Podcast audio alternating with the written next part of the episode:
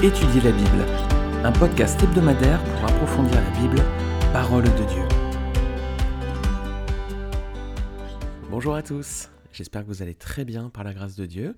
C'est le week-end de Pâques, alors je vous propose un épisode un peu bonus pour regarder ensemble Pâques dans le livre de Josué.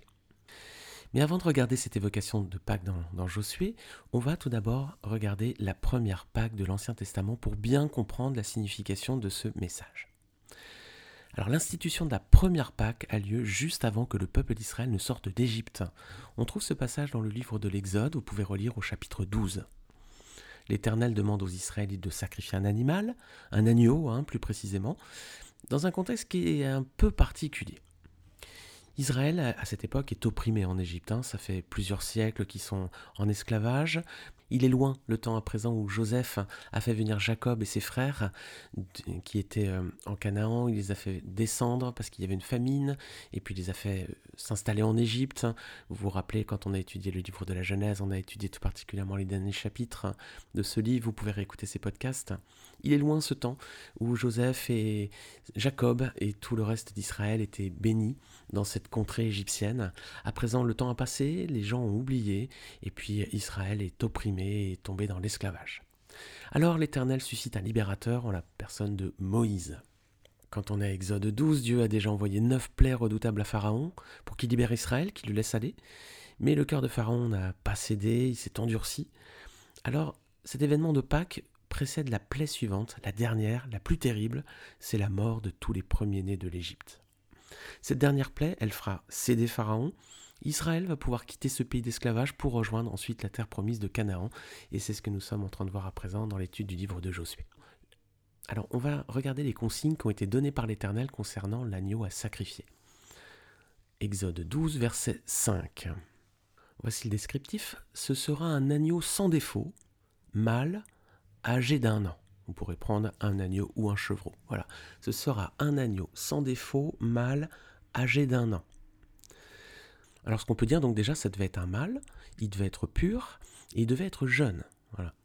Et qu'est-ce qu'on devait faire de cet agneau? Eh bien regardez versets 6 et 7. Vous le garderez jusqu'au quatorzième jour de ce mois, et toute l'assemblée d'Israël l'immolera entre les deux soirs. On prendra de son sang, et on en mettra sur les deux poteaux et sur le linteau de la porte des maisons, où on le mangera. Voilà, donc cet animal doit être un mâle, pur, jeune, et son sang doit ensuite être répandu sur les bords des portes des maisons. Pourquoi faire? Ben, Le sang de cet agneau devait protéger le peuple d'Israël. En effet, lorsque la mort hein, allait venir frapper les premiers-nés d'Égypte, elle passerait par-dessus la porte des maisons. C'est la signification du mot Pâques, littéralement Pâques, ça veut dire passer par-dessus. Là, je ne détaille pas tout le chapitre d'Exode 12, mais je vous invite vraiment à faire une pause sur ce podcast et puis à relire le chapitre tout entier. Donc le sang de cet agneau était pour le peuple le signe du salut. Cette première Pâque dans l'Ancien Testament était donc une préfiguration. Elle annonçait de façon encore cachée un autre événement plus important qui allait intervenir dans le futur, et c'est ce qu'on va voir un tout petit peu plus tard. Mais auparavant, on va avancer dans l'histoire, on va avancer dans la Bible, et on va regarder maintenant une mention de la fête de Pâques dans le livre de Josué. On trouve cette mention dans Josué 5, versets 10 à 12. Je vais lire ce passage. Les enfants d'Israël campèrent à Gilgal et ils célébrèrent la Pâque le quatorzième jour du mois, sur le soir, dans les plaines de Jéricho. Ils mangèrent du blé du pays le lendemain de la Pâque, des pains sans levain et du grain rôti. Ils en mangèrent ce même jour. La manne cessa le lendemain de la Pâque. Quand ils mangèrent du blé du pays, les enfants d'Israël n'eurent plus de manne, et ils mangèrent des produits du pays de Canaan cette année-là. Alors on voit au verset 10 que les Juifs célèbrent la première Pâque en terre promise, dès qu'il entre en Canaan, le peuple d'Israël va renouer en fait hein, avec les commandements de Dieu, avec son alliance. C'est ce qu'ils n'avaient plus fait pendant qu'ils étaient au désert. Il n'y a plus de circoncision. Là, ils vont se circoncire de nouveau. On l'a pas lu dans le texte, mais c'est dans Josué 5. Et puis, ils vont prendre la Pâque. Savez-vous combien de fois le peuple juif avait-il déjà célébré la Pâque avant celle-ci? Ben Seulement deux fois. Une première fois avant la sortie d'Égypte, ça c'est dans Exode 12 qu'on a lu précédemment, et puis ensuite Lorsqu'ils sont au désert, ils vont la prendre une deuxième fois au Sinaï. Et puis après, durant la traversée du désert, ils vont plus, vont plus prendre la Pâque.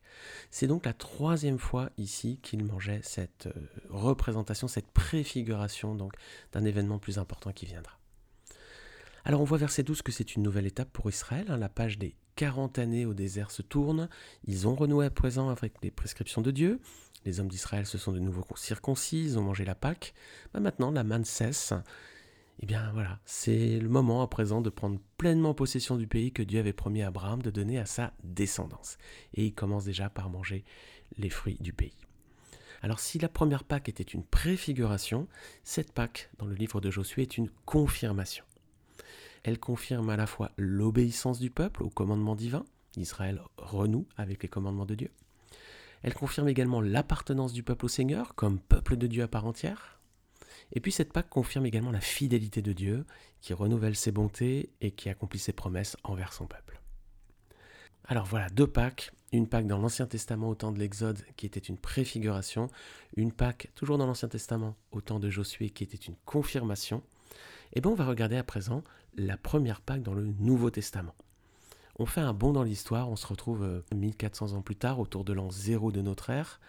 On retrouve notre Seigneur et Sauveur Jésus-Christ qui va manger la Pâque avec ses disciples et on trouve ce texte dans Luc 22. Alors quel est le contexte ici de cette première Pâque dans le Nouveau Testament? Eh bien il s'agit de la dernière soirée de Jésus-Christ avec ses disciples. Dans la nuit après ce repas, Christ va être arrêté, interrogé, frappé, jugé, puis condamné et mis à mort. Alors il y a bien un agneau qui va être sacrifié lors de cette fête, oui, c'est vrai, durant cette fête de Pâques, et Jésus va le manger de cet agneau auparavant. Mais cette fois, c'est Jésus-Christ lui-même qui va être sacrifié. C'est lui dont Jean-Baptiste avait dit, dans Jean chapitre 1 verset 29, Voici l'agneau de Dieu qui enlève le péché du monde. Paul ensuite va même dire aux Corinthiens, En effet, Christ, notre agneau pascal, a été sacrifié pour nous. Voilà, 1 Corinthiens chapitre 5 versets 6 à 8. Rappelez-vous, l'agneau avait une spécificité, on l'a vu au tout début, ce devait être un mâle, sans défaut et jeune. Ben, Jésus-Christ a parfaitement rempli ces conditions, car il était lui-même sans péché. Regardez avec moi 1 Pierre chapitre 2 versets 22 à 24 qui mieux que l'apôtre Pierre peut nous donner une description précise du Seigneur Jésus? Il l'a côtoyé, il est resté avec lui durant toutes ces années de ministère, et voilà ce qu'il nous dit, voici le témoignage qu'il rend de Jésus-Christ. 1 Pierre chapitre 2 versets 22 à 24. Lui qui n'a pas commis de péché, et dans la bouche duquel on n'a pas trouvé de tromperie. Lui qui insultait ne rendait pas l'insulte, maltraitait ne faisait pas de menaces, mais s'en remettait à celui qui juge justement lui qui a lui-même porté nos péchés dans son corps à la croix, afin que, libérés du péché, nous vivions pour la justice. C'est par ces blessures que vous avez été guéris. Voilà quel témoignage hein, de l'apôtre Pierre qui a vraiment connu de très très près le Seigneur Jésus-Christ. Il, a marché avec lui, il est resté avec lui durant ces années de ministère il nous rend un témoignage magnifique et incroyable, éblouissant ici. Alors, trois Pâques à deux époques et sous deux alliances différentes qui présentent de nombreuses similitudes. L'agneau, hein, l'agneau de Dieu qui ôte les péchés du monde, cet agneau était pur, et puis il était jeune aussi, hein. Jésus-Christ est mort à 30 ans, voilà, nous avions au départ l'image d'un agneau qui devait être jeune, Jésus aussi est mort jeune. Hein. Alors trois Pâques à deux époques et sous deux alliances différentes. Alors elles présentent de nombreuses similitudes, à chaque fois il y a un agneau qui est sacrifié, il est pur, sans défaut, il est jeune, il est mis à mort pour expier les fautes du peuple. Mais il y a ici une différence essentielle entre les Pâques de l'Ancien Testament et la Pâque du Nouveau Testament. C'est que Christ est mort, oui, c'est l'agneau de Dieu qui été mis à mort pour nous, pour expier nos péchés. Christ est mort, mais bien plus, les amis, bien plus, il est ressuscité. Et c'est avant tout ceci le message de Pâques. Christ est mort pour les péchés du monde. C'est lui l'agneau qui devait être immolé. Et quand il donne son corps en sacrifice sur la croix, Christ paye à notre place le châtiment que nous méritions pour avoir péché contre Dieu. C'est le sacrifice de Christ qui nous sauve de la mort, comme l'agneau de la première Pâque. Mais Christ n'est pas seulement mort, il est aussi ressuscité. Voilà, la mort a été vaincue, Christ a triomphé. Il s'est relevé de la tombe, il est ressuscité le troisième jour. Voilà. L'agneau, lui, est resté mort. Hein. Il n'est pas ressuscité, l'agneau, dans la Pâque de l'Ancien Testament. Christ, lui, est vraiment ressuscité. Il a triomphé sur la mort, il l'a vaincu, et à présent, il offre ce cadeau, sans prix, tellement il est précieux, ce cadeau de la vie éternelle à tous ceux qui se confieront en lui. Alors cette première Pâque du Nouveau Testament, qu'est-ce qu'elle représente? Ben, La première Pâque d'Exode 12, c'était une préfiguration. Celle du livre de Josué, c'était une confirmation. À présent, cette Pâque du Nouveau Testament est une révélation. La Pâque en Égypte, ça préfigurait Jésus-Christ. Hein. c'était une préfiguration. Préfigurait cet agneau de Dieu qui, par son sang, sur la croix, allait ôter le péché du monde. Mais ce qui était secret à l'époque de Moïse et à l'époque de Josué est à présent pleinement révélé.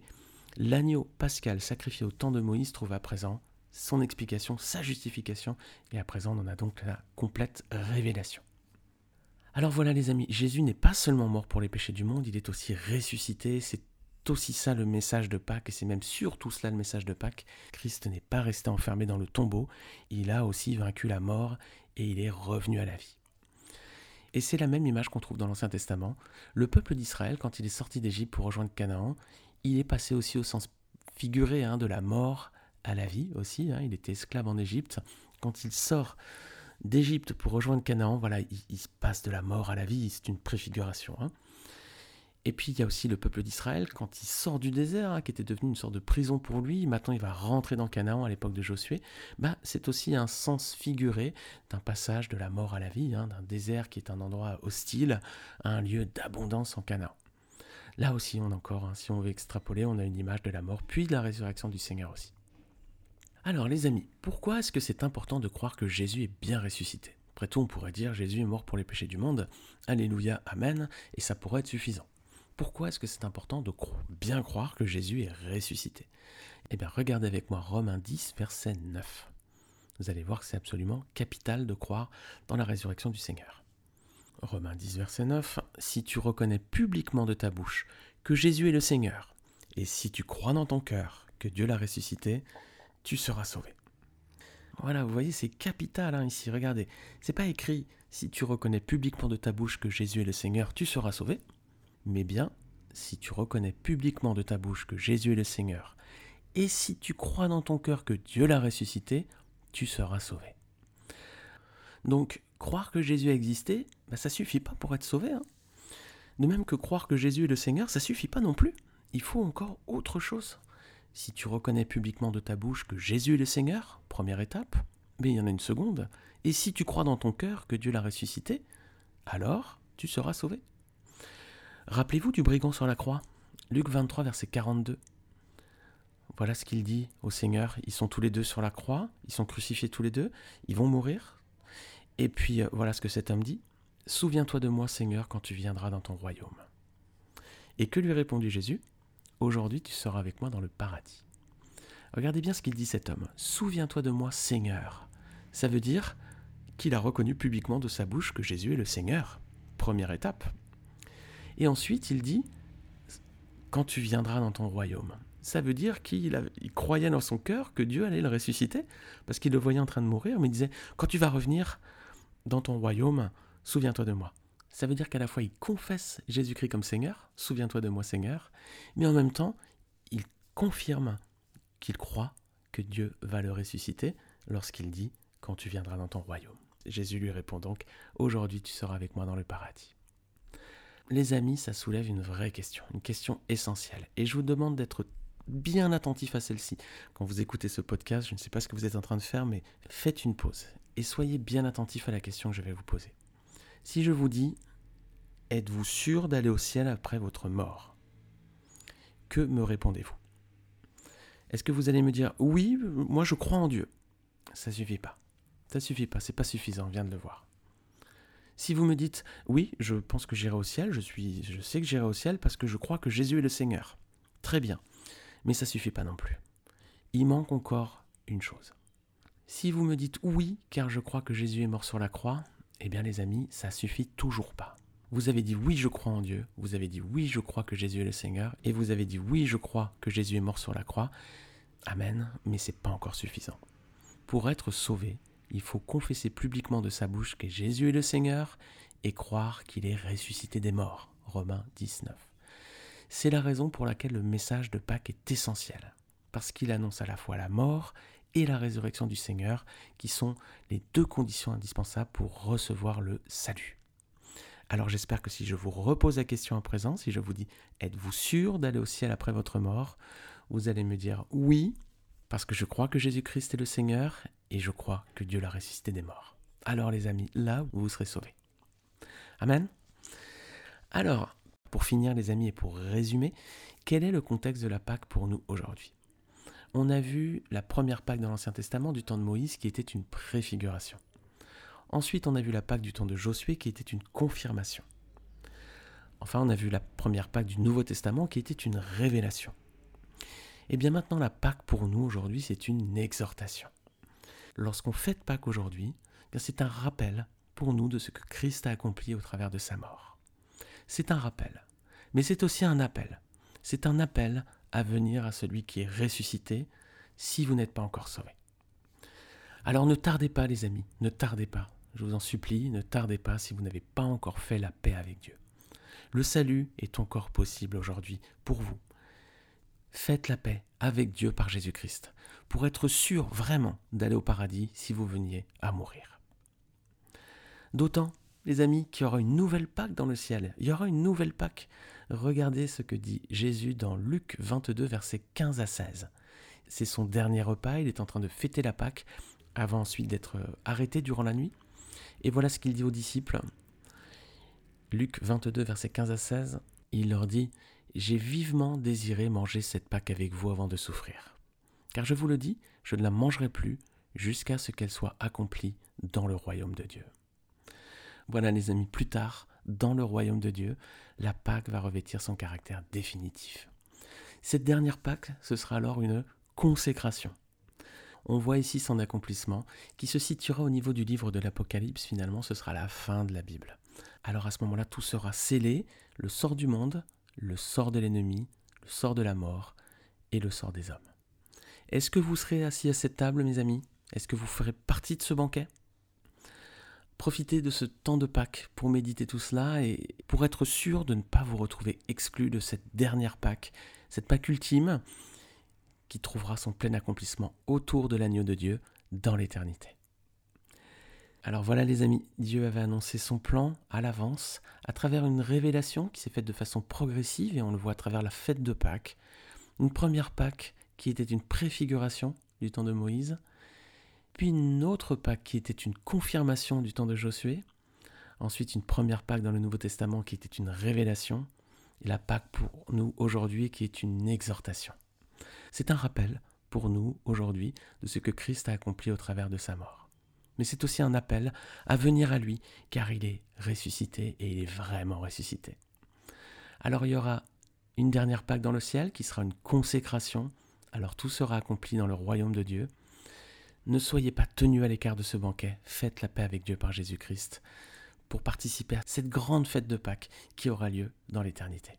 Voilà que notre Seigneur en soit béni éternellement. Amen. Voilà les amis, ce que je souhaitais partager avec vous en cette fête de Pâques. J'espère que cette étude aura été un encouragement pour vous.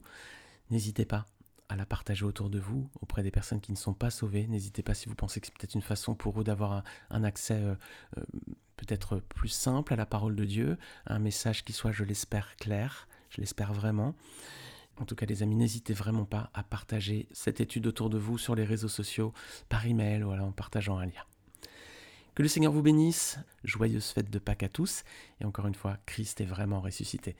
Gloire à Dieu. À très bientôt les amis.